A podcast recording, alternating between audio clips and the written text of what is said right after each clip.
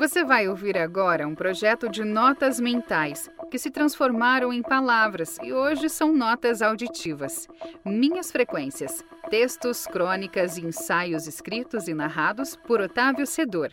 Aproveite, desfrute, reflita e absorva. E não se esqueça de nos seguir e avaliar na plataforma de áudio. No episódio de hoje, a resposta.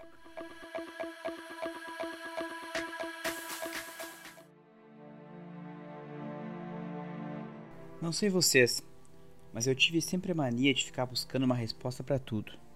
Principalmente porque, se parar para pensar, quase tudo que acontece na vida foge daquele roteiro que ingenuamente traçamos.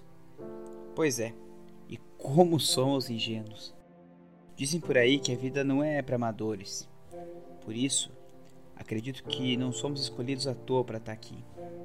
Acho que realmente não ganhamos um fardo maior que conseguimos carregar por mais difícil que pareça. Numa dessas grandes mudanças de rota, dessas peças que a vida nos prega, foi quando mais pude aprender sobre isso. Talvez nem todo mundo saiba, mas em agosto de 2019, meu mundo virou de cabeça para baixo. Mesmo com todos os planejamentos, com todas as possibilidades pensadas e com todas as precauções, algo diferente aconteceu. Algo inexplicável, horrível, que não desejo para ninguém algo que parecia não ter resposta. E tudo foi abaixo justamente quando o solo parecia estar mais firme do que nunca. Quando tudo parecia resolvido. Quando nada poderia acontecer. Me sentia um super-homem realizado, feliz, completo.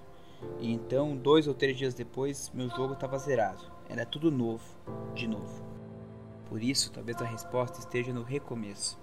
A canção diz que desfaz o vento que há por dentro desse lugar que ninguém mais pisou. O vento passa, refresca, faz as nuvens trocarem de lugar e deixa o céu mais azul. Nesse momento é que vem a resposta. E além de aprender que nada é garantido e que o roteiro perfeito pode ser rasgado a qualquer momento, naquele instante, para mim a resposta foi a de seguir em frente, porque a vida me respondia que, apesar de tudo, se ainda estamos aqui, é porque ainda temos o que fazer e desde então eu aceito a resposta em paz. Digo que, passe o tempo que passar, sou antigo do que vai adiante, e às vezes me pego lendo os versos que fiz e ainda espero resposta.